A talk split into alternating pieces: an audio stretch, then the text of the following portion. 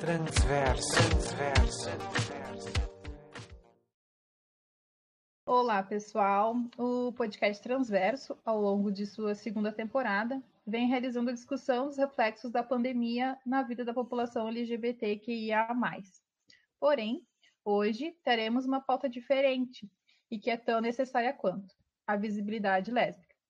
Estamos no mês da visibilidade lésbica e a proposta desse episódio é trazer a fala de mulheres lésbicas com perfis e vivências diversas através do questionamento: o que você, como mulher lésbica, quer dar visibilidade nesse dia? Com isso, nossa equipe e nossa convidada, Roberta, sanitarista em formação, uh, iremos discutir e articular as falas de modo a evidenciar ainda mais as particularidades e necessidades de cada mulher em sua singularidade. Eu sou a Luana, eu sou terapeuta ocupacional e mestranda em saúde coletiva e componho o podcast Transverso. Oi, pessoal, obrigada por estarem aqui conosco. O meu nome é Bruna, estou aqui junto com a Luana e com a Roberta. E para começar, eu gostaria de falar sobre duas datas que fazem com que agosto seja considerado o mês da visibilidade lésbica. Primeiro tem o dia 19 de agosto, que é chamado Dia do Orgulho Lésbico, em função de um protesto ocorrido em 1983, quando militantes lésbicas e feministas ocuparam o Ferros Bar, em São Paulo, onde criavam e distribuíam um boletim destinado a essa população. Apoiadas por movimentos sociais, elas se mantiveram resistentes para seguir com as suas atividades de divulgação e com o direito de se reunirem nos espaços para falar sobre a homossexualidade feminina.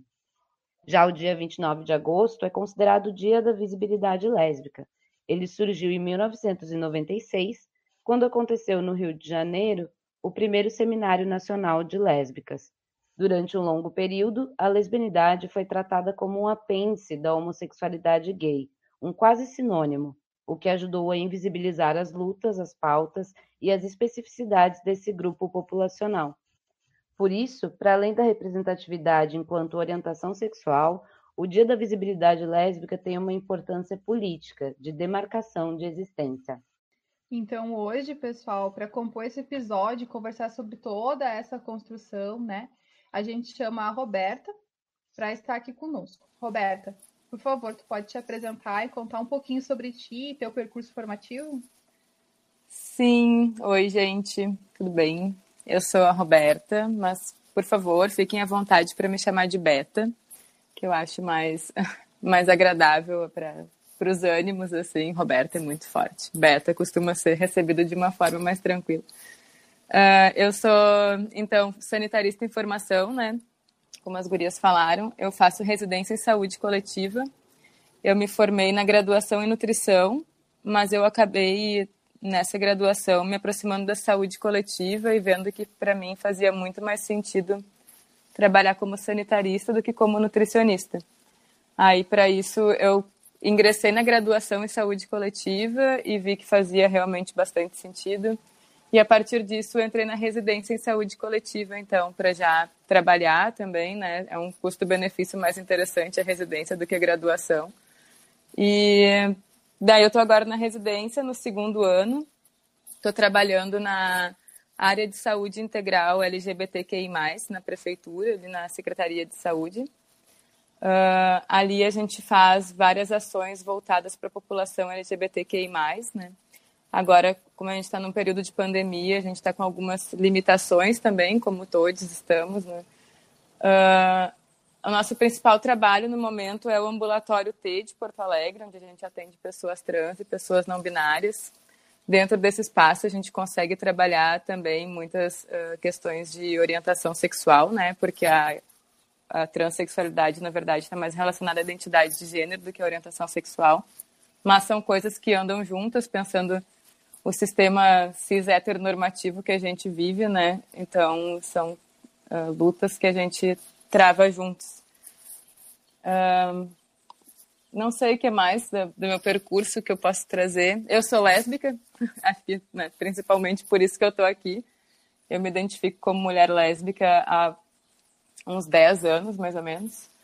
Uh, foi no pelos meus 20 anos que eu percebi que eu era lésbica, em função da heterossexualidade compulsória. Por muito tempo eu pensei que eu era hétero. Quando eu comecei a explorar a minha sexualidade, eu achei que eu era bissexual, mas aí depois de um tempo eu percebi que na verdade eu era só oprimida pela heterossexualidade compulsória e que na verdade eu sempre fui lésbica, né?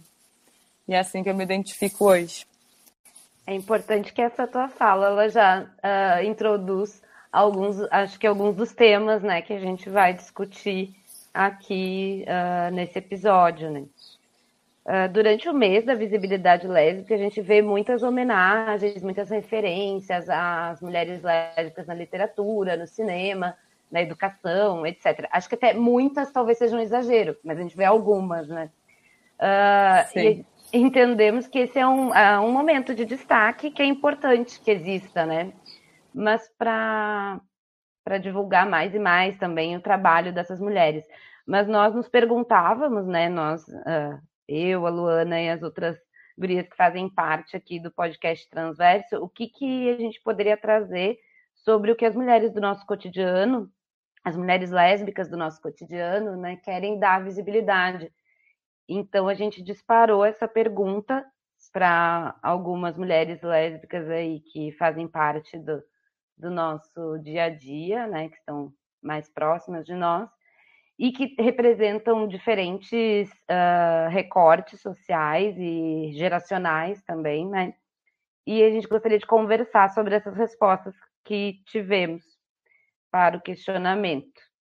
Uh, lembrando, assim, acho que é importante colocar nesse recorte que nesse contexto são mulheres lésbicas cis, né, que responderam essa pergunta, mas acredito que alguns dos temas atravessam tanto mulheres cis quanto mulheres trans também, a gente também pode trazer um pouco disso.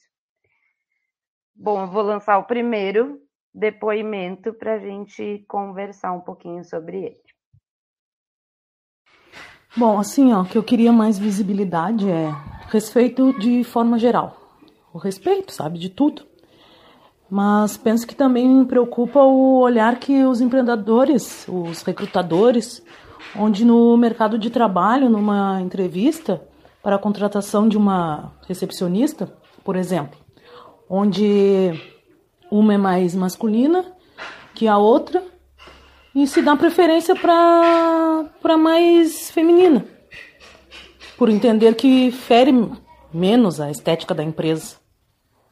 E que os, aos olhos do cliente ou visitante, independente de competência ou não, sabe? É, é uma é respeito mesmo. A função da, da função citada, por exemplo, da, da, da, da recepcionista, é, só foi um exemplo. E que o estereótipo ainda conta.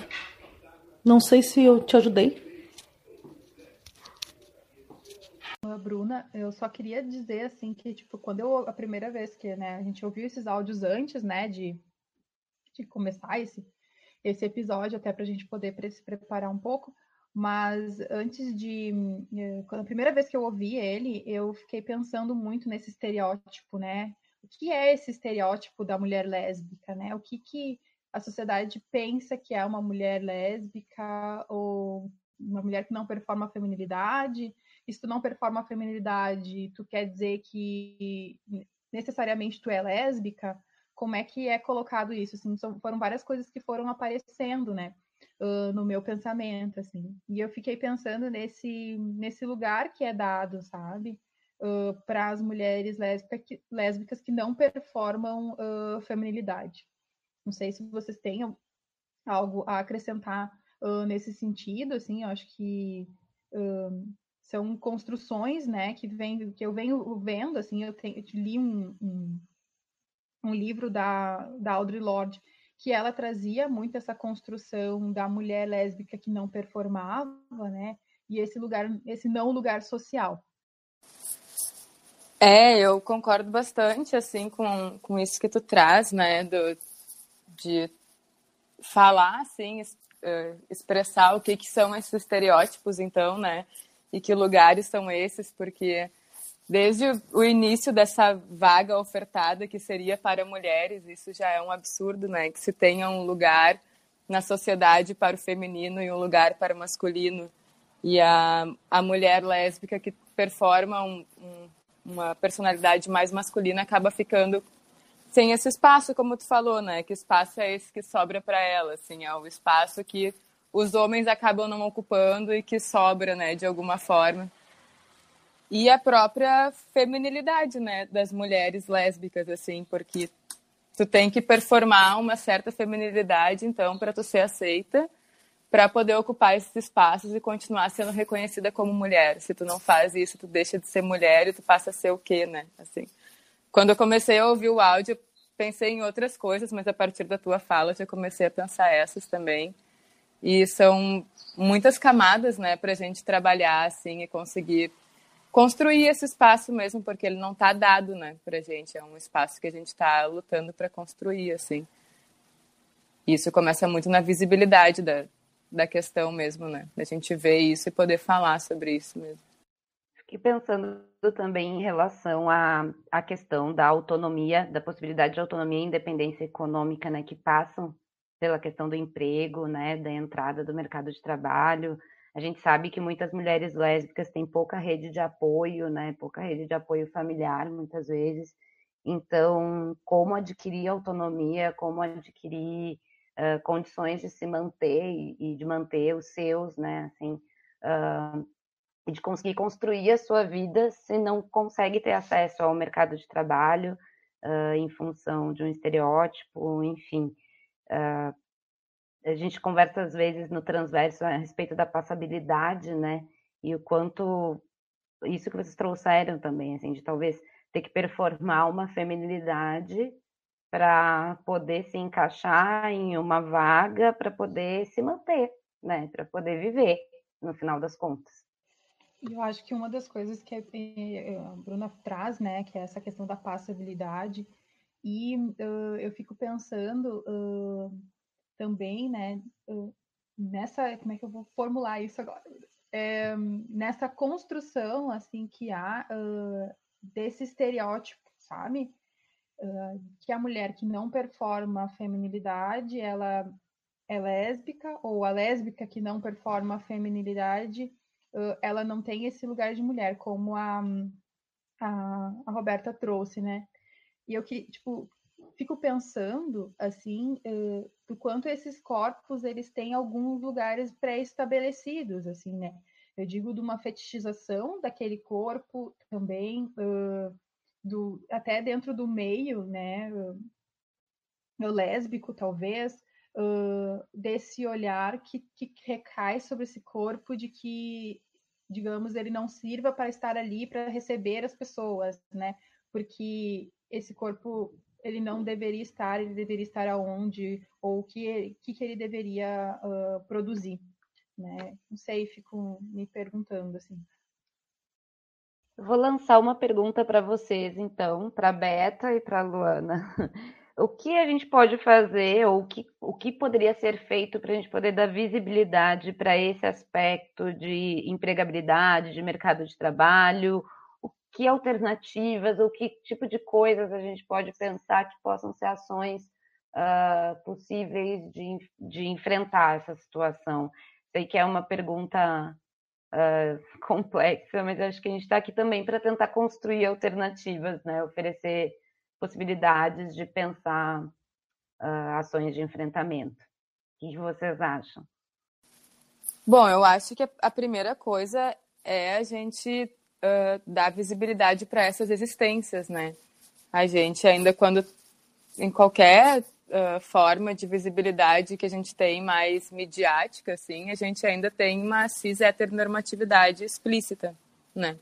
Enquanto a gente continuar vendo o mundo com esses olhos, a gente não vai conseguir enxergar uma sapatão ocupando um cargo de liderança, porque a gente vai imaginar um homem branco cis, né, nesse cargo, assim.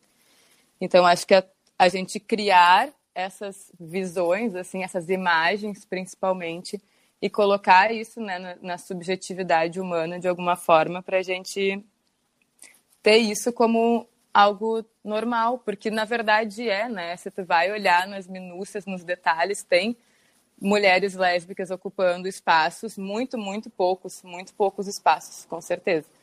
Mas existe, né, de alguma forma, se tu vai olhar a história da ciência, tu vê a contribuição das mulheres lésbicas na ciência também muito forte, mas isso é muito invisibilizado, né?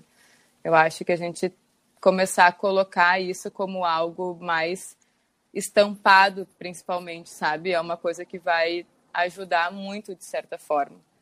Além de, claro, a gente começar a contratar as pessoas, né, e criar esses espaços onde elas possam se formar para isso também, né? Porque tem vários uh, várias ocupações que são ditas como mais de homens, né? Tipo os, tra os trabalhos de, de construção e de concertos de eletricidade, coisas assim, que são coisas muito, ditas como muito masculinas, né? Para formação engenharia, esse tipo de formação, assim. E a gente tem que começar a normalizar mais as mulheres ocupando esses espaços, porque acontece muito de mulheres lésbicas terem interesses semelhantes aos interesses que geralmente a gente vê com os homens, né? Isso, enfim, não é uma coincidência, né? Eu acredito que talvez isso esteja um pouco mais além do que a gente está falando, mas eu acho que é muito também da, do quanto a gente consegue romper com a expectativa da, da sociedade em relação a gente, né? Porque a gente é obrigado, porque a gente tem que ir em direção ao nosso desejo. Então a gente consegue uh, enxergar nossos reais interesses e acaba chegando nesses espaços também, né? De certa forma. Talvez eu tenha ido um pouco a, além, né, da, da tua pergunta, Bruna. Mas é que a gente vai pensando as coisas, uma coisa vai levando a outra. Eu acho que é esse é o espaço para a gente falar todas as coisas, né? E, e, pensando a partir disso, assim, porque é, é muito como eu digo, como eu vejo outras mulheres também falando, dar a visibilidade, né? Assim, a gente olhar para isso, a gente enxergar isso e a gente começar a falar sobre isso para conseguir criar as estratégias. Gurias, eu acho assim, eh, respondendo a tua pergunta, Bruna, um, eu, fico, eu concordo com a, com a Roberta que é importante né, dar visibilidade para essas pessoas, colocar elas em, em lugares de evidência, né? Uh, mas eu também fico pensando que isso é uma questão de oportunidade, né? Que isso é uma questão de, de ter um mercado de trabalho que não vai estereotipar as pessoas, que não vai colocar elas em caixinhas, né? Uh, que não vai ter vagas que vão dizer assim, ah, essa vaga é para, para mulheres, o dito mulher que eles têm como dado, assim. Então, de que forma também que a gente consegue fazer uma mudança nesse contexto, né? Para além uh, desse disso que a gente fala de, de visibilizar, né? A gente faz nosso trabalho de visibilizar, uh, de divulgar o trabalho de mulheres lésbicas, de colocar elas em evidência, né? Mas e nesse micro, assim, nesse, nesses lugares que, que são os possíveis, né? Uh, de que forma que a gente poderia fazer isso? Eu fico me perguntando ainda. É, é uma questão difícil, assim, né, Luana? Eu fico pensando que uh, a, as vagas ainda vêm, ainda mantêm aquelas descrições, né, em relação à aparência, que a gente sabe muito bem o que, que quer dizer no final das contas, né? Então, realmente é difícil pensar nisso, mas acho que vocês deram alguns caminhos possíveis, pelo menos, para a gente começar a, a traçar estratégias aí, né, da forma como a gente consegue e trazer uh, mais pessoas para pensar junto sobre isso. Eu vou lançar agora o segundo depoimento para a gente seguir discutindo. Na verdade, uma das coisas que me fez demorar mais assim é porque eu fiquei pensando assim, né? Não é, não é uma resposta que eu tenha pronta o que eu gostaria de dar mais visibilidade, é uma série de coisas, né? Mas eu fiquei pensando o que, que tem aparecido espontaneamente para mim no meu dia, na, na, na, nas minhas reflexões a respeito da, desse tema, né? E, e eu acho que a minha sensação é sempre de que a questão lésbica ela tá sempre como um anexo ou como algo que vem uh, acompanhado de outras discussões e talvez não tenha aí um protagonismo, né? Que é importante que vá sendo ocupado, assim, e que, que a gente chegue nisso também, né? Acho que não tem como a gente falar de movimento lésbico sem a gente falar de feminismo, né? Para mim são coisas uh, muito uh, próximas, para não dizer quase que a mesma coisa, assim, se a gente for parar para pensar em que lugar essa visibilidade está hoje, por exemplo, dentro do próprio movimento LGBTQI+, um, com, como que o movimento lésbico é visto, por exemplo, algo que, que diz respeito da, do meu cotidiano é a questão das artes, né? Então, se a gente parar para pensar assim, a questão da autoria das mulheres, a questão uh, do cinema, a questão da pintura, de, de, toda a produção artística, assim, né? Eu, eu sinto falta de, de poder encontrar com facilidade, né? Essas, essas produções uh, e que isso seja explícito também, né? Um, não, por exemplo, assim, ah, um filme sobre mulheres que fica colocado dentro de um contexto queer, por exemplo, né? Não, que isso seja no, uh, nomeado como um filme lésbico, né? Como uma arte lésbica. Acho que, que nesse sentido, assim, eu penso que poderia ter uma maior visibilidade. Então. É, eu, eu acho só para complementar, Bruna, isso que está falando também. Uh, protagonismo, né? A palavra que eu acho que vocês chegaram a usar também. Além da visibilidade, né? Porque é, é isso, parece que a lésbica está sempre acompanhando ali, mas nunca é a protagonista da história, né? Que defende as pautas, assim. E isso que foi super legal, né, do dia 19 de agosto lá de 83, do dia do Xana com Xana, né, no Ferros Bar e tal, porque foram lésbicas ocupando e mostrando a existência e firmando isso, e não só apoiando as amigas, né, porque muitas vezes acaba ficando nisso e o nosso protagonismo fica meio para depois. E enfim, acho que protagonismo assim é uma palavra que é importante a gente destacar nesse sentido. Eu fiquei pensando, Verias, porque ela traz uh, essa discussão dentro de, uma, de, um aspecto de, que, de pensar a lesbianidade dentro de uma pauta feminista, né? Uh, de pensar as duas coisas meio caminhando juntas. Um, e eu não sei, assim, eu de, me, identificando como uma mulher feminista, eu ainda vejo que são as pautas elas não são tão colocadas para esse para esse olhar assim. Ainda tem um pouco de invisibilização dentro do movimento feminista até para as pautas das mulheres lésbicas. Como também tem um pouco de invisibilização das pautas das mulheres negras como tem sabe essas questões mais interseccionais de pensar um feminismo bem interseccional dialógico né que consiga abarcar todas as necessidades das mulheres assim como um todo. Então, eu acho interessante essa analogia eh, de pensar. Analogia não, né? Essa, essa forma de que ela traz a, a pensar a, a, a luta das mulheres lésbicas colada com as questões do feminismo. É uma questão complexa, assim, né? Porque eu fico pensando, uh, ouvindo vocês e ouvindo o depoimento, nessa questão de, de que fica sempre, parece que fica sempre para trás, assim, né? Parece que sempre fica em segundo plano falar sobre as questões da, das mulheres lésbicas, enfim. E fico me perguntando, ouvindo esse depoimento, o quanto isso não, não fala um pouco também da, da questão machista que atravessa toda a nossa sociedade, né? Assim, então, uh, quando dentro até mesmo dentro do movimento LGBTQIA+, né, assim, a gente, a gente pode encontrar questões que, claro, são estruturais, assim, e, e que acabam por invisibilizar o que, no, tudo que diz respeito às mulheres, assim, né.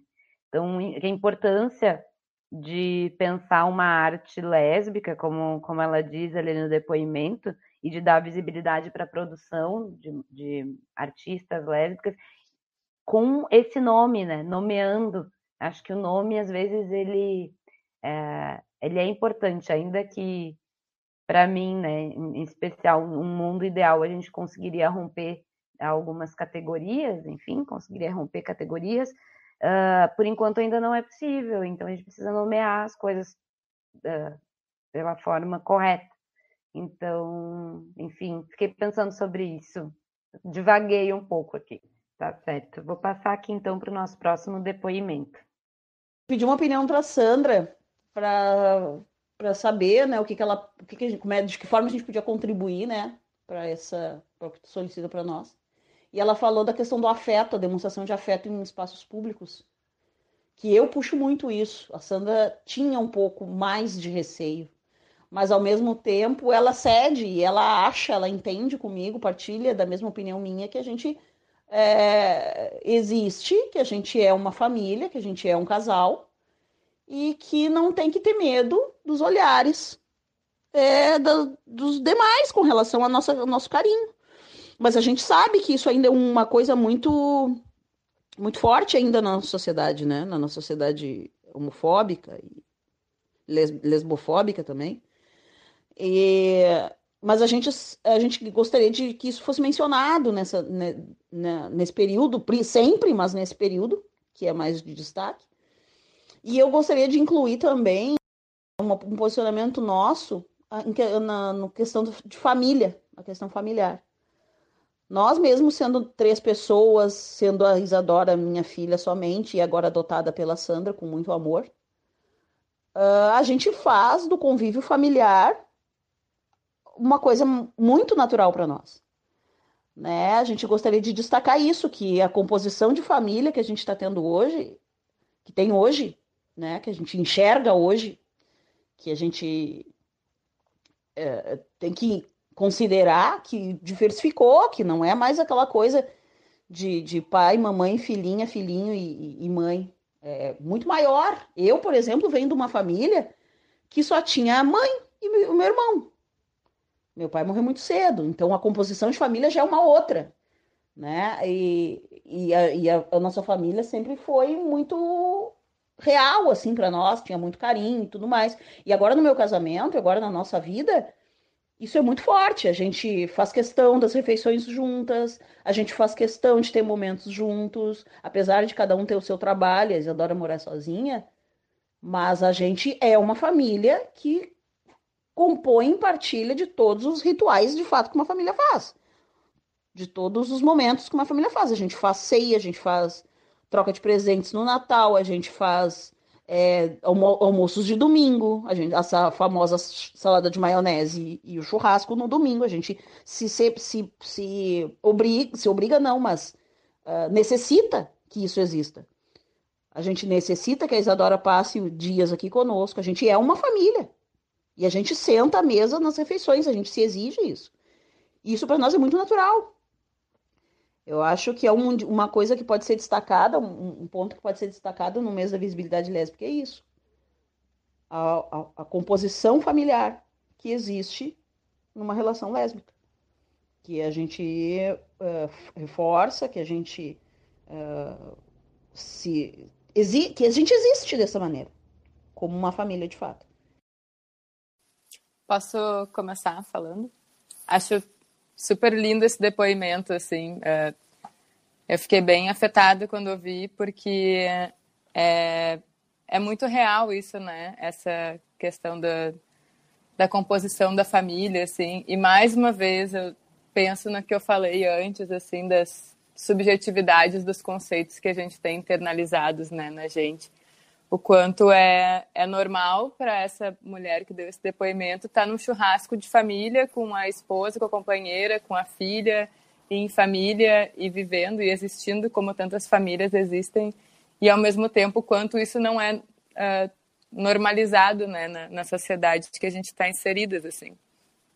A questão da demonstração de afeto também é muito forte, porque o afeto entre mulheres ele não é proibido, né? Que nem o afeto entre homens, assim, as mulheres se beijam, se abraçam, as amigas se tocam, né?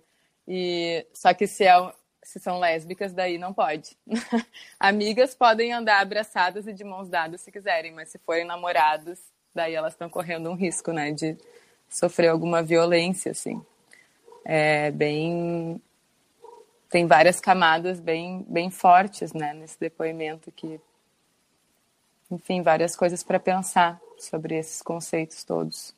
Eu, uh, quando eu vi esse depoimento, eu fiquei muito pensando assim, que lindo que é uh, a possibilidade de duas mulheres poderem construir, né, essa relação, uh, poderem estar, né, nessa relação familiar, né, nesse, nessa construção familiar que é tão particular, que é delas, né, que elas entendem que é a família delas e que que isso é revolucionário, sabe? Tipo, esse tipo de, de que nem ela fala, tipo, de demonstrar o afeto, assim, que ela puxava muito para demonstração de afeto, né?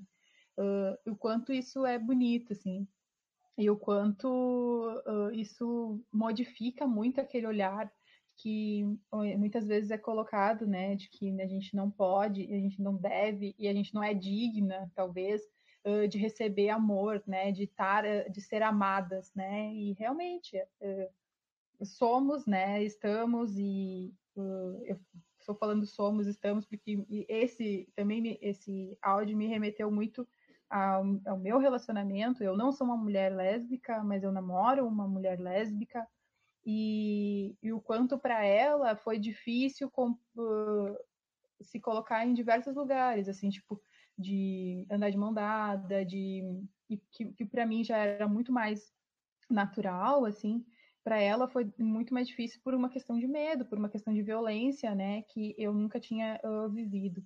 Então, o quanto essas marcas vão trazendo e o quanto vê mulheres que estão uh, construindo suas famílias, que estão construindo os seus uh, lugares, né, de, lugares seguros, vamos falar assim, e quanto isso é revolucionário.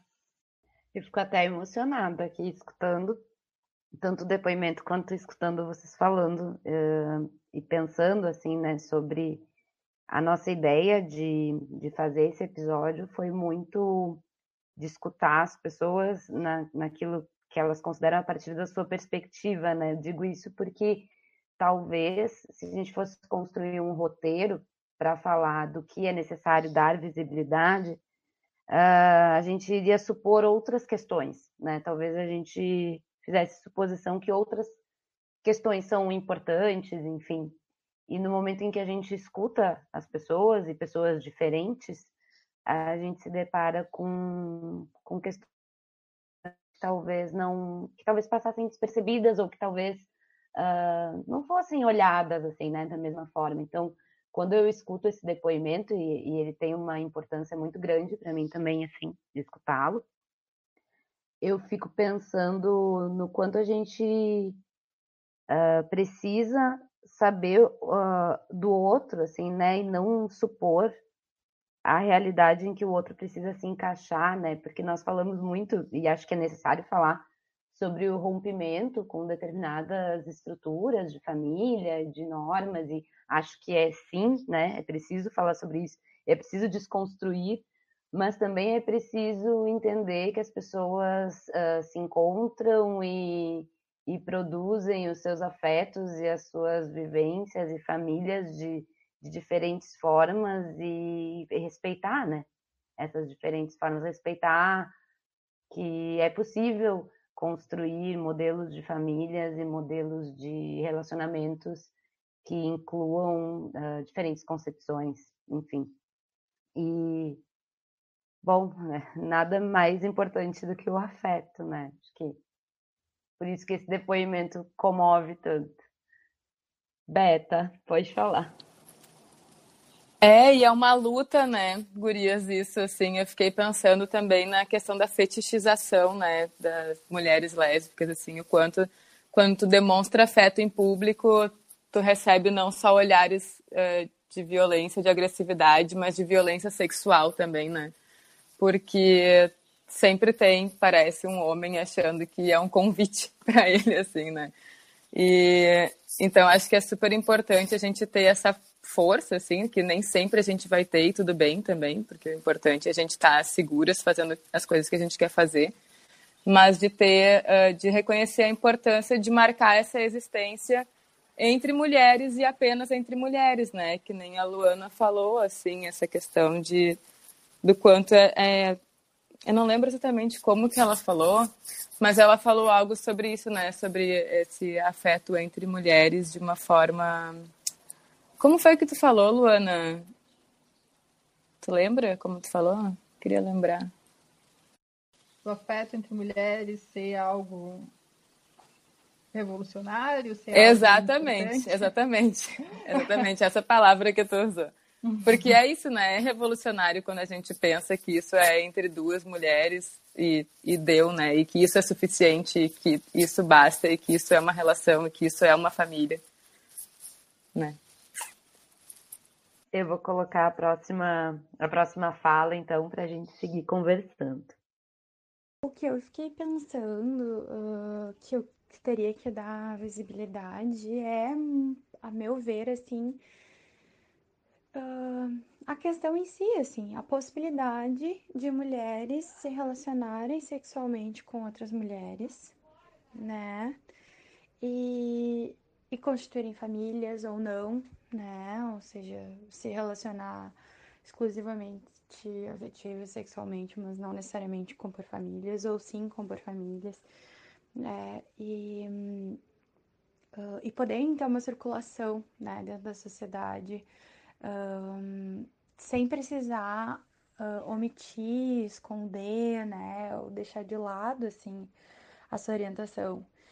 Então, e eu acho que essa é uma coisa que deveria estar tá partindo, assim, das, das instituições, né, públicas, inclusive, né, quando, sei lá, né, pensando na, na saúde, que é, que é a área, né, na nossa área, Uh, quando o médico, a enfermeira, o, né, enfim, os profissionais da saúde uh, num atendimento não consideram que aquela pessoa que está chegando ali pode ter uma orientação sexual diferente da, da heterossexual, aquilo ali já foi, né, a consulta muitas vezes já foi por água abaixo, assim, porque vão ter, sim, muitas pessoas que divergem da norma e que não necessariamente vão se sentir à vontade para poder falar, né, dessa, dessa ruptura, assim, digamos, com, com a heteronormatividade. Então, né, vão ter dificuldade de poder falar disso, porque não sabem qual é o, qual é a, a,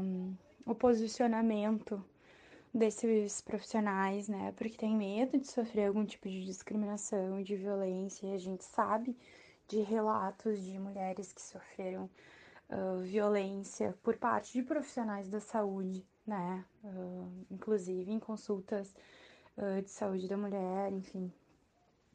Então eu acho que o, a questão da visibilidade, ela, para mim, ela é um marcador da identidade, assim, né? Poder considerar que essas mulheres existem, né? E porque a partir daí as demandas vão surgindo, né? A partir do momento que tu concede a possibilidade de falar sobre, a gente vai começar a perceber quais são as questões, né? Eu acho que uma delas que já caiu de maduro, já revirou, né? É a questão do, do sexo seguro, né? Porque a gente não tem uma opção viável para a prática sexual entre mulheres ser segura, né? Uh, quando a gente fala de sexo oral, por exemplo, eles, eles trazem aquela ideia de do dental, não sei o que, que é um Ai, tu deve ter visto já, vocês devem ter visto. Um, que é um negócio, um aparelho da, odonto, assim, né? Que, que usa para isolar o dente quando não pode molhar, enfim. E aquilo é inviável, assim, para uma prática sexual, completamente inviável. Se tu tá com aquilo, não consegue beijar a pessoa, por exemplo, né? E, enfim, eu acho que as demandas, elas tendem a surgir, serem mais demarcadas com a possibilidade de existência, assim, né? Com, com com a possibilidade de, de falar sobre, né? E nem toda mulher vai se sentir à vontade de falar sobre uh, se não for dada uma abertura para isso, né? Eu só acho que assim, uh, uh, esse áudio ele traz alguns elementos que é algo que a gente vem falando bastante, assim, quando a gente pensa em saúde de mulheres lésbicas, o que que, per, que, que, perpassa aí esse caminho, né? O que, que ela traz esse elemento diante de várias outras coisas, mas eu quero chamar atenção para esse elemento agora, assim, da saúde, né? Quando uma mulher lésbica entra em uma unidade de saúde uh, para fazer sua consulta de saúde da mulher, né? Que tipo de orientação que ela recebe? uh, que tipo de cuidado é dado para ela, né? Uh, como os profissionais de saúde eles estão preparados para receber essa, essa, essa pessoa lá e como é, eles vão conseguir uh, orientar ela da melhor forma possível para que ela tenha sua saúde sexual e reprodutiva, porque sim, né? Uh, da melhor forma, uh, de uma forma saudável, né? E também passando que tipo ela é uma pessoa que ela vai sair também dessa questão só de, de ser uma mulher lésbica, né?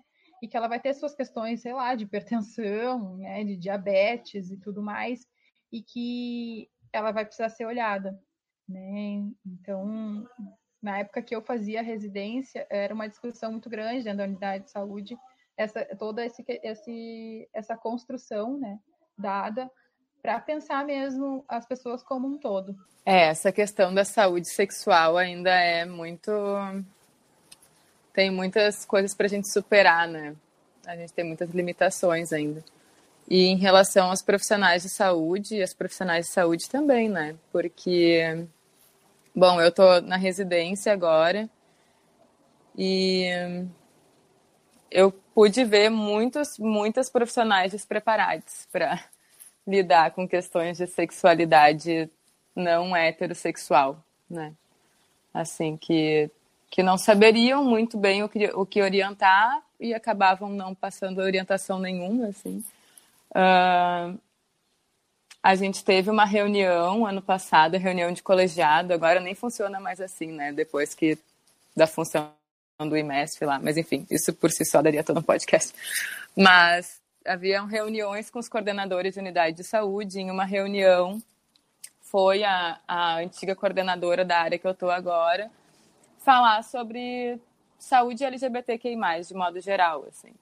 E nessa parte da saúde sexual foi quase como se estivesse na escola, assim, né? Os profissionais não sabiam muito bem, as coisas tinham impressões muito mais pessoais do que profissionais, porque é uma limitação da formação nossa ainda, né? Eu, na minha formação em nutrição, não, não fui apresentada a questão de orientação sexual, nem de identidade de gênero como marcador de, de saúde. E hoje eu sei que é porque a saúde coletiva trabalha assim e eu aprendi isso na saúde coletiva, né? Reconhecer isso como marcadores sociais que são bem importantes, sim, sim. Mas a questão da, da formação em saúde ainda é muito limitada, né? Eu acho que é uma das, das, um dos principais pontos que a gente pode melhorar assim de forma prática, objetiva e hoje é melhorar a formação de profissionais de saúde nesse sentido, porque ainda são muito despreparados para trabalhar com essas questões, né? É, tem vários dados que falam sobre isso, das poucas pesquisas sobre lésbicas que tem, mas tem dados que mostram que mulheres lésbicas, além de irem menos né, a buscar serviços de saúde, por questões de preconceito, principalmente, uh, também recebem menos orientações e quando elas dizem que são lésbicas, às vezes não são, não é oferecido o exame citopatológico, que é um exame que a gente sabe que todas as mulheres que têm vida sexual ativa têm que fazer, independente de ser hétero, lésbica, bipa, né? Todas as mulheres têm que fazer. E então acho que é meio isso, assim, a gente pensar que profissionais são esses que não estão atendendo de acordo com as nossas demandas, né? E como a gente pode também uh, levar a luta para esse lado, assim, né? Dar essa visibilidade também nesses espaços de formação para a gente garantir que exista uma saúde adequada ofertada para a população lésbica. Eu acho que esse é um dos motivos até pelos quais nós uh como nós pensamos em produzir o transverso, né? A ideia do transverso também vem uh, desse lugar, assim, né? De reconhecer que é importante discutir esses marcadores dentro da saúde coletiva, é importante a gente levar essas discussões para fora também. Uh, eu me lembro que a gente discutiu, acho que no primeiro episódio, ainda sobre o quanto a população uh, LGBTQI+, né, muitas vezes não procura os serviços uh, de uma maneira protetiva, inclusive, assim, né? É, ou seja, é uma proteção não procurar os serviços de saúde, porque muitas vezes sofrem violência nesses serviços ou se expõem a violências nesses serviços. E lembrando até, até de uma experiência pessoal aqui, assim, de atendimento, uh, enfim, né, atendimento em ginecologista, em que a profissional não, não questiona qual é a minha orientação sexual, ela não questiona uh, quais são as, né, quais são as práticas sexuais. Ela não toma isso como uma questão válida, né? Ela parte do princípio de da heteronormatividade, assim, e o quanto uh, muitas mulheres, ao não serem questionadas sobre isso, uh, não vão trazer por si próprias essa, esse assunto, né? Não vão uh, falar diretamente sobre as suas práticas sexuais, sobre se relacionarem com outras mulheres, se não forem questionadas, se não verem a possibilidade de uma abertura para falar sobre isso, né? Então, uh, é isso que a Beta traz, assim, que a Luana também falou, sobre o quanto a nossa formação precisa discutir, discutir, discutir isso e lembrar que as pessoas que estão na nossa frente, elas não respondem a, necessariamente a um padrão, né? Pode falar, Luana. Não, eu fiquei te ouvindo e fiquei pensando nesse lugar, assim, né? Porque ali a gente está ouvindo a, a, a uma fala uh, que traz muito uh, essa questão, enfim, da, das mulheres lésbicas cis, né? Se a gente for pensar numa mulher lésbica trans, né? O que, que como e que isso vai ser colocado? Como que as pessoas uh, elas estão preparadas para poder atender essa pessoa quando ela chegar, sabe? Como que vai ser olhado isso?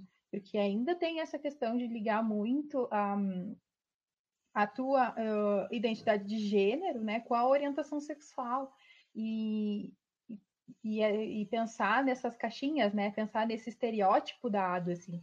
E fico pensando também, né, quando se, se, se, a gente vai falar dessa questão interseccional, a gente vai trazer a questão de mulheres negras, mulheres negras lésbicas, né, uh, nesse tipo, nos atendimentos de saúde, como elas são olhadas, né, esse corpo é tocado, de que forma que ele é tocado, sabe?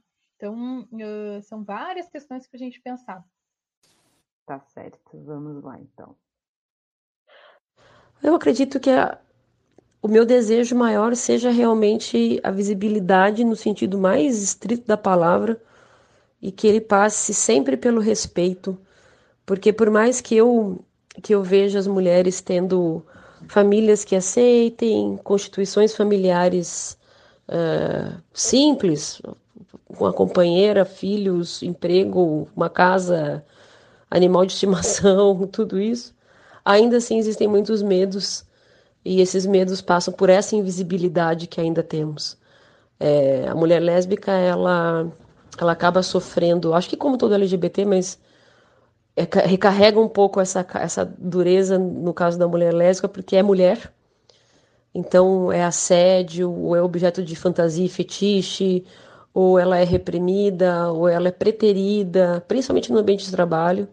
Eu acho que é, que é a maior dor é, que eu consigo ver, de, pela minha ótica, é, é, essa.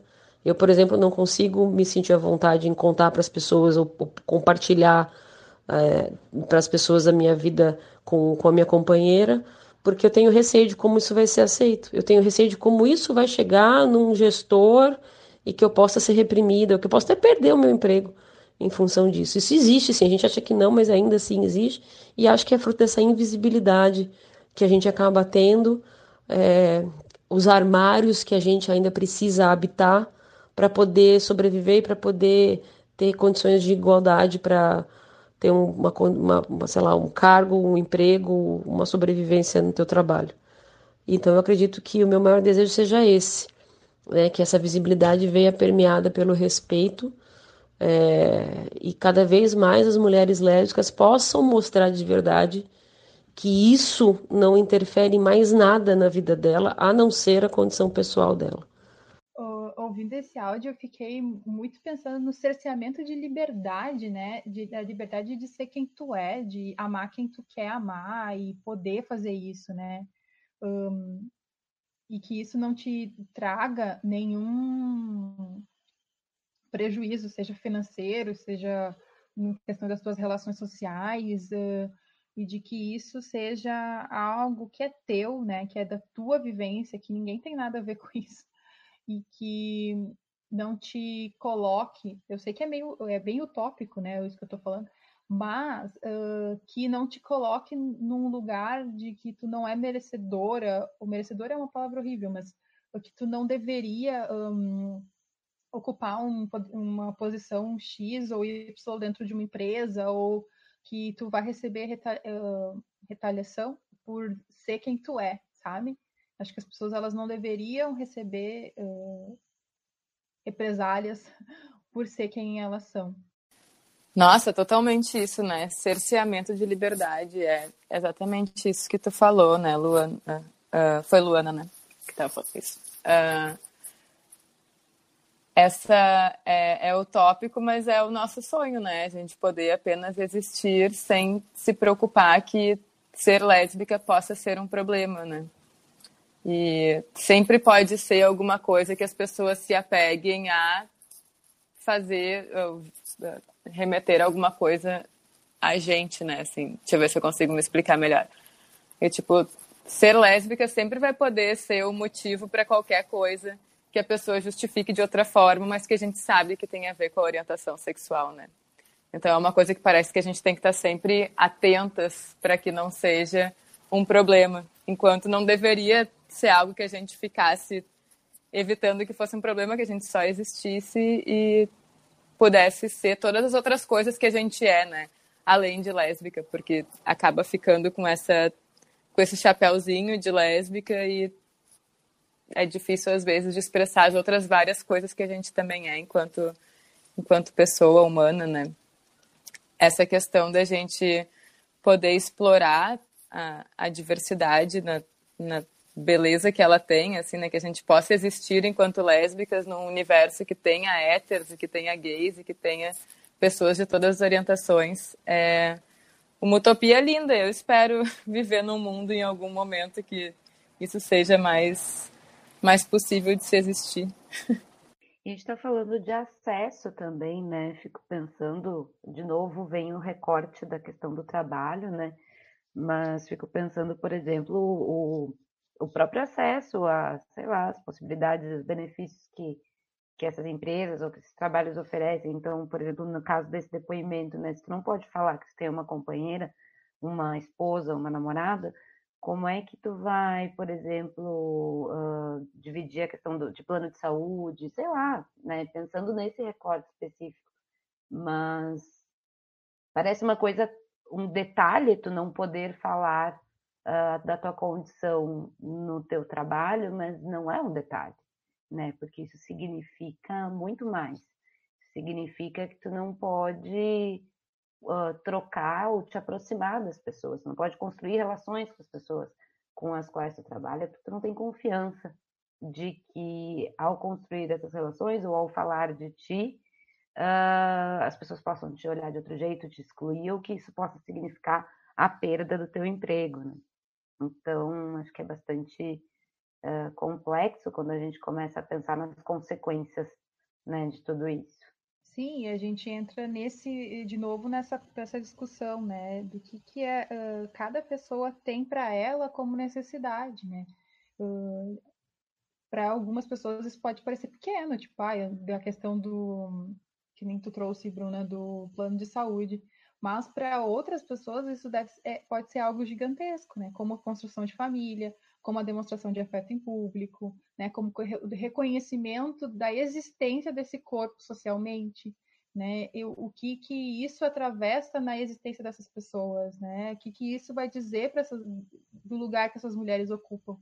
Então, uh, que importante a gente poder ouvir né, todos esses relatos, poder uh, dialogar com eles e poder entender que as necessidades de cada uma das mulheres lésbicas que estão aqui representando, né, uh, essa, essa grande massa aí, uh, são diferentes, né, e são singulares e vão denotar muito do que cada pessoa tem como importante.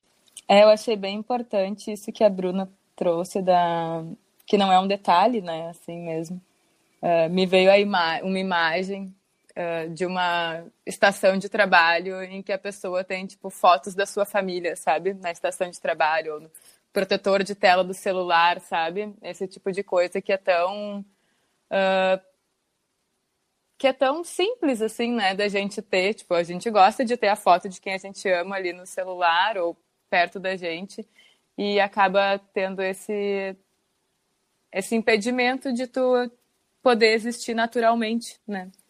E a questão essa que te impede de construir relações, que a Bruna trouxe também, é muito muito pesado isso, né? Tipo, é muito forte tu não poder falar na hora do almoço, ali almoço da firma, tu não pode levar a pessoa com quem tu vive, tu acaba te afastando das pessoas e, e se fechando, né, de uma forma que não, não precisava ser assim.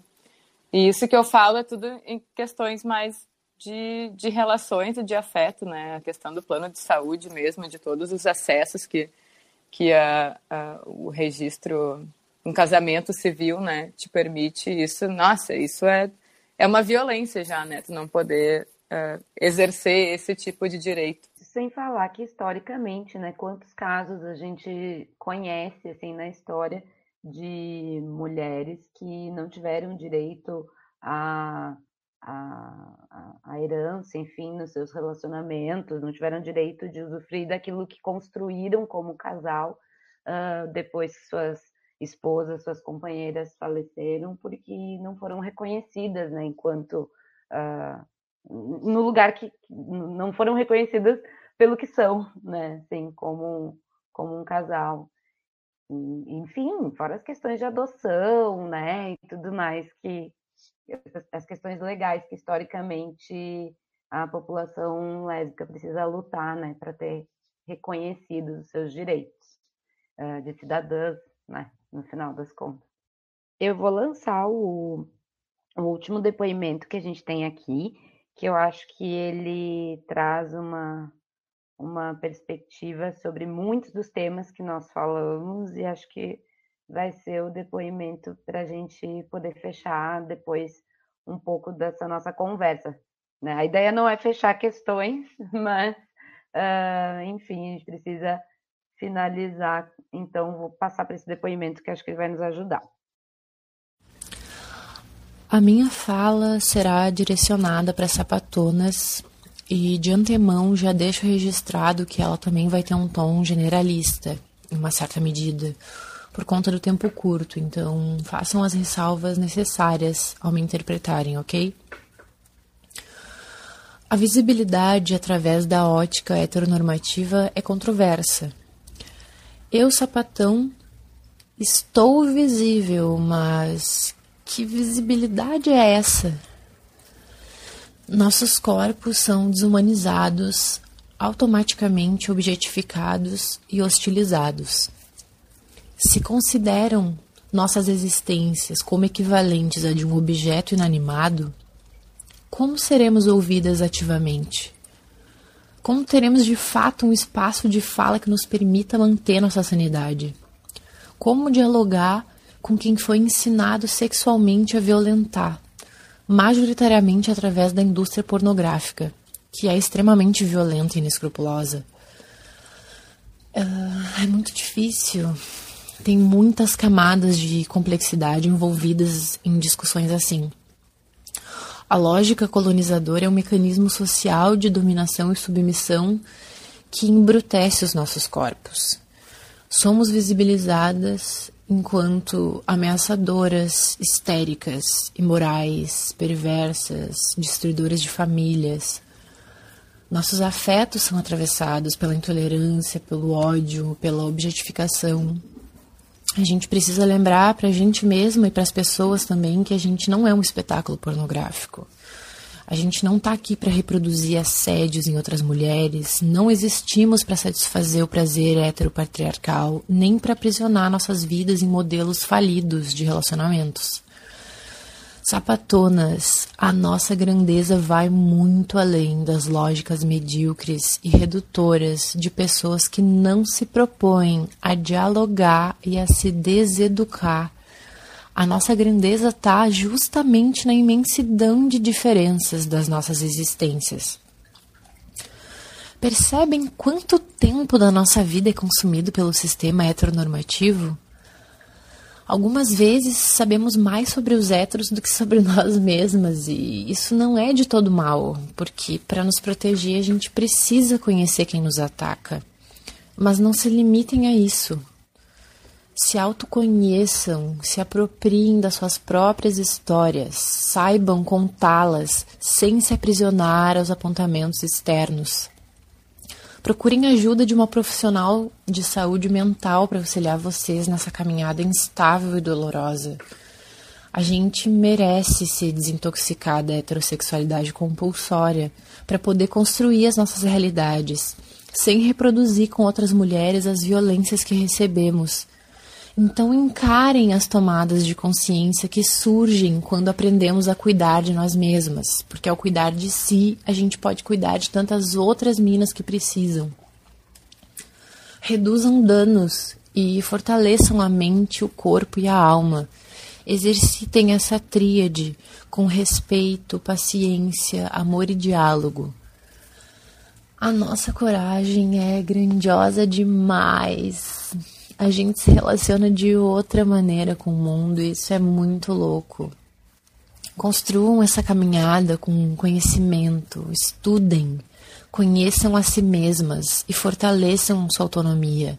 Conheçam as histórias de outras sapatonas, procurem ou criem redes de apoio, se compartilhem, ajudem outras sapas com todos os meios que forem possíveis para que de fato o empoderamento aconteça, porque ele só existe quando é coletivo.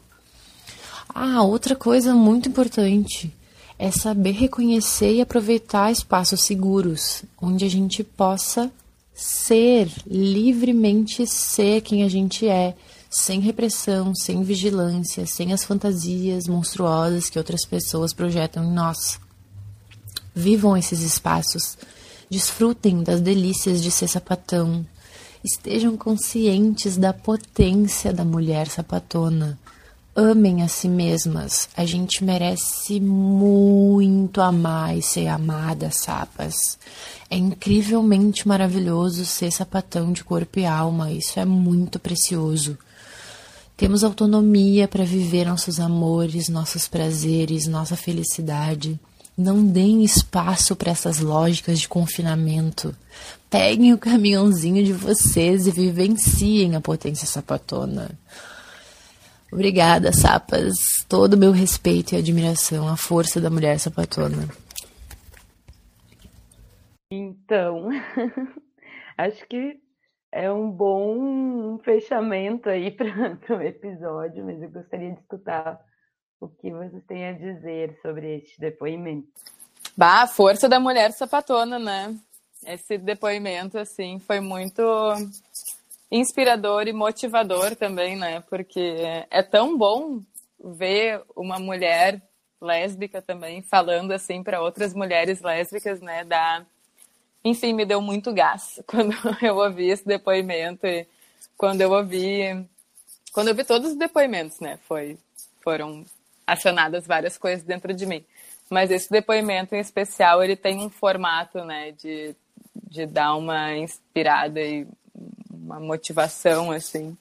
E, e um orgulho mesmo, né? Ele, enfim, ele traz não só os problemas que a gente enfrenta por ser lésbica, mas todas as delícias que a gente vive também, né? Quando ela fala de desfrutar a delícia de ser sapatão, assim, é, é muito real, é muito lindo quando a gente se encontra e se ama e consegue exercer a nossa lesbianidade, assim, né, de uma forma livre e natural, que pra gente é, né, quando a gente se encontra com uma mulher e fica com ela e isso é uma coisa natural pra gente, da sociedade que ainda não vê como algo natural, mas pra gente é libertador, né? E eu achei muito emocionante esse depoimento, eu fiquei bem emocionada quando eu ouvi.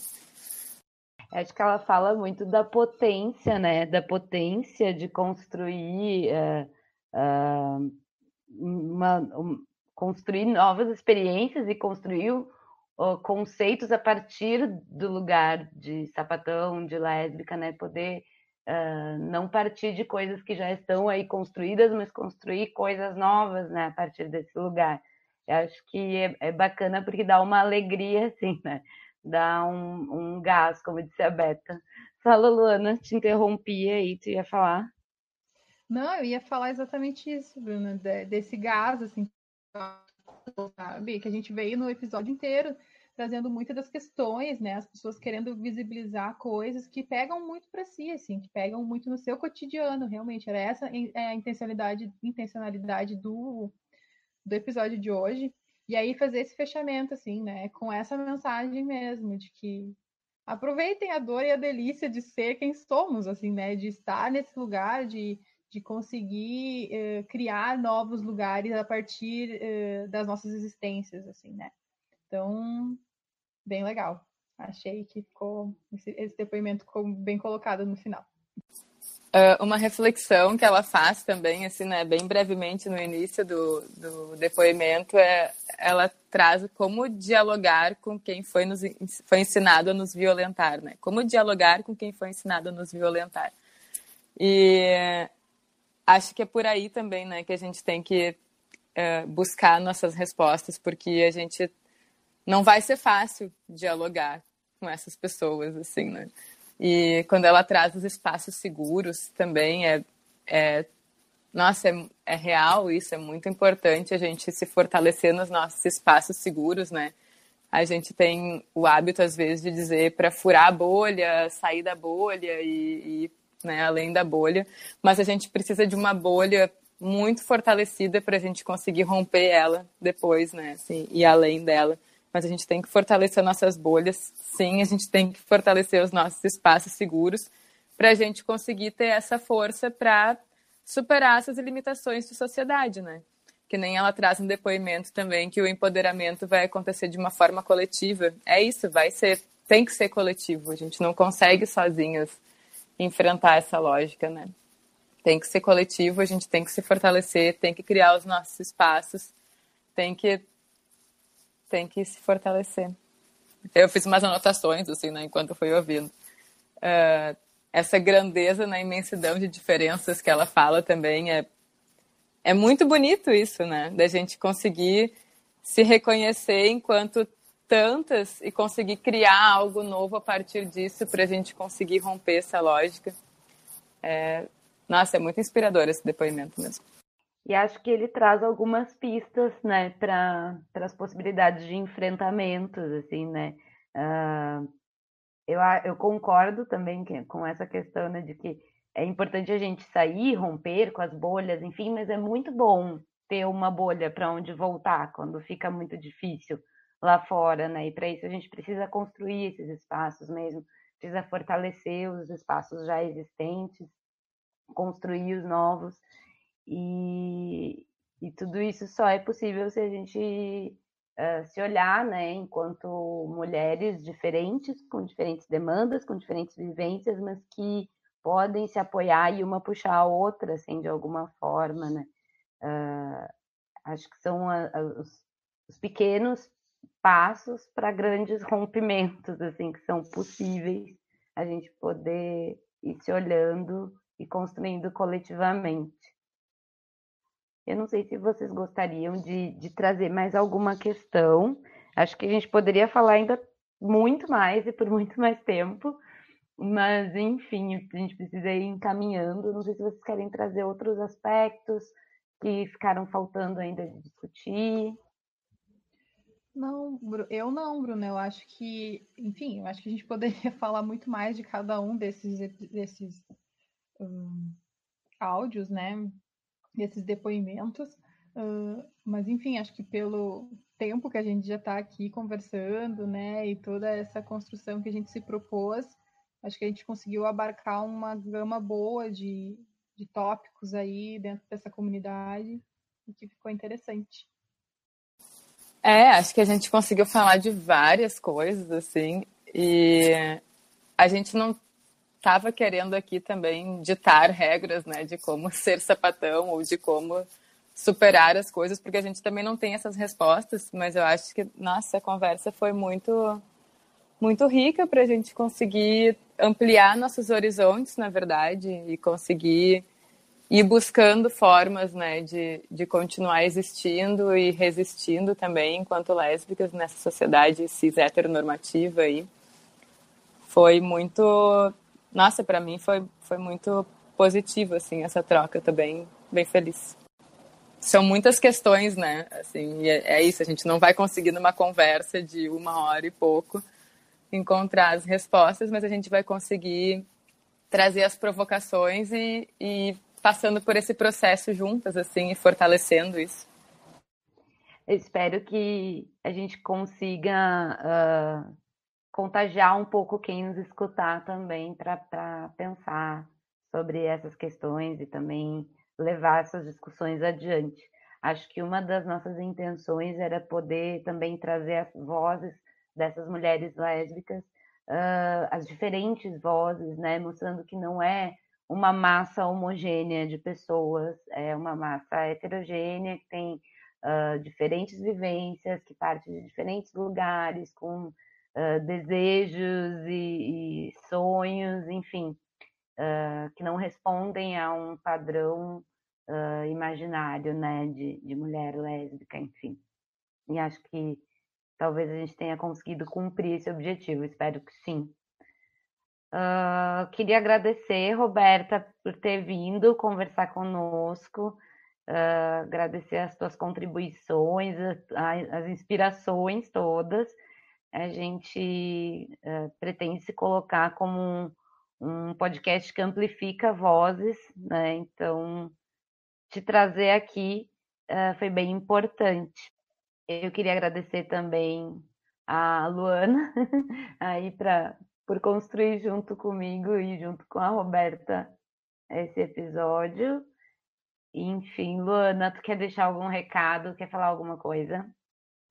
Não, eu só quero agradecer. Acho que foi um episódio muito rico. Ele foi pensado com muito carinho, assim, para a gente conseguir trazer uh, as questões das mulheres lésbicas de uma forma também que não fosse para falar por elas, mas ampliar essas vozes mesmo, né? E só agradecer mesmo. E é isso.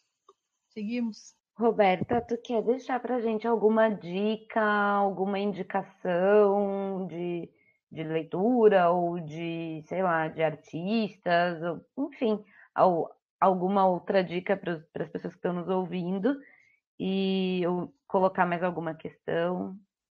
Olha, menina, me pegou de surpresa com essa aí. Uh, bah, dicas. Dicas de procurem páginas de lésbicas no Twitter, no Instagram, assim, né? Porque tem muita lésbica produzindo muito conteúdo. Eu tenho ouvido podcast de uma amiga minha, conhecida amiga minha, que chama Amena Podcast, que ela fala sobre questões de lésbicas de modo geral, assim ela é de uma camada social próxima à minha, né, assim, branca, de classe média e tal. Mas ela traz questões muito interessantes sobre as lesbianidades, uh, principalmente para mulheres mais novas também, seus vinte e poucos anos, assim. Acho como autoconhecimento é muito interessante de ouvir o podcast, da, o Amena Podcast. Uh, tem outras páginas que divulgam uns drives também, que eu não vou falar muito, talvez seja legal. mas que tem vários filmes e séries também que são interessantes de se ver para se reconhecer nos espaços, nas relações também, né? Porque a gente acaba uh, precisando desses estímulos, né, para se reconhecer e se aceitar no mundo também, né? Essas subjetividades que eu falo sempre. Eu sou muito fã de falar sobre dessa maneira, porque eu acho que é assim que a gente vai se construindo, tipo, a gente vai se construindo sem perceber que está se construindo, né? Então, para isso é importante a gente ter essas referências que façam a nossa existência fazer sentido também, né? Ah, eu não separei nada específico, infelizmente, porque aí pede a coisa assim, eu já fico meio perdida com todas as referências que a gente tem. Ah, mas, mas... Essas, essas indicações já são ótimas. E se tu lembrar de alguma coisa depois, nos manda que a gente coloca na descrição do episódio. É, queria lembrar coisas mais diversas e que não fossem tão só próximas de mim, sabe? Assim, porque enfim, eu sou uma mulher lésbica, branca, de classe média, e eu não sou uma mulher muito masculina, apesar de perform... tento performar uma não binariedade, assim, mas a, a, sociedade me reconhece como mulher porque eu tenho cabelo comprido e pinto as unhas, assim. São os requisitos para ser mulher na sociedade. Né? Ah, um, mas é isso, assim, eu eu amo falar pelas lésbicas, mas eu entendo que eu não falo por todas nós, obviamente. E que quanto mais lésbicas estiverem dispostas a dialogar, assim, né, mais plural vai ser essa nossa construção. E eu tô, enfim, tô lendo o livro da Bell Hooks, que chama O Feminismo é para Todo Mundo. Tô estudando ele para o meu trabalho de conclusão da residência, tentando colocar essas referências que que foram surgindo assim né, ao longo da minha formação. Esse livro está sendo bem interessante. Uh, outro livro que eu gosto muito também, que eu estava lendo, que não é de lésbicas necessariamente, mas ele fala sobre populações mais excluídas, né? Que é um livro chamado Pode o Subalterno Falar, da Spivak, que é uma escritora indiana, que ele é um livro feminista, assim, basicamente, mas que se aplica muito para as existências lésbicas também. Ele é bem importante, bem forte, assim. E não sei, acho que assim, de pensar rápido são as coisas que me vêm à mente, basicamente. É, mas já tá ótimo aí, já temos uma boa lista. Luana, quer falar alguma coisa? Sim, eu não, só que eu, eu vi ela falando da, da Bell Hooks aí e pensei, né, dicas, sempre bom ler Bell Hooks, sempre bom ler Audre Lorde, sempre bom. Então, né, acho que são mulheres que trazem uma discussão bem importante e que, enfim, está aí, está disponível. Então, aí eu posso também colocar algum material ali embaixo uh, nos cards para o pessoal ter acesso. Nossa, gurias, é, é até difícil escolher as palavras assim para dizer como eu tô grata por esse convite. Eu fico muito feliz, fico muito grata de ser reconhecida como mulher lésbica também, ser convidada para falar sobre isso. Tenho muito orgulho de ser lésbica, de ser sapatona e fico muito feliz por poder contribuir para essa discussão, para a construção da nossa existência. E fico muito feliz que exista esse episódio dedicado só para a nossa existência muito obrigada por tudo, muito obrigada pelo convite, por me ouvirem e contem comigo sempre para construções. Tá bem? Muito obrigada por tudo. Então tá, acho que por hoje fechamos aqui o nosso episódio. Espero que as pessoas aproveitem bastante essa conversa, que tenha sido interessante, como foi para gente participar aqui também. Uh, deixar como recadinho final, então, para o pessoal acessar a nossa página jescurgs.wordpress.com para escutar todos os episódios. Eles também estão disponíveis no site Lumina, da Universidade Federal do Rio Grande do Sul, no Spotify, no Castbox e em outros agregadores. Sigam as nossas redes sociais, no Instagram e no Twitter. Até o próximo episódio. Obrigada por estarem aqui conosco. Curtam, compartilhem, comentem, nos digam o que estão achando dos episódios, o que acharam desse episódio e deixem sugestões para os próximos. Um beijão. A equipe do podcast Transverso gostaria de fazer um agradecimento especial para todas as mulheres lésbicas que mandaram seus depoimentos para compor o nosso episódio. Muito obrigada a todas. Participaram na elaboração deste episódio Bruna Guiores, Lídia Bueno, Luana Martins, com a coordenação de Tatiana Gert e o apoio de Daniel Canavese.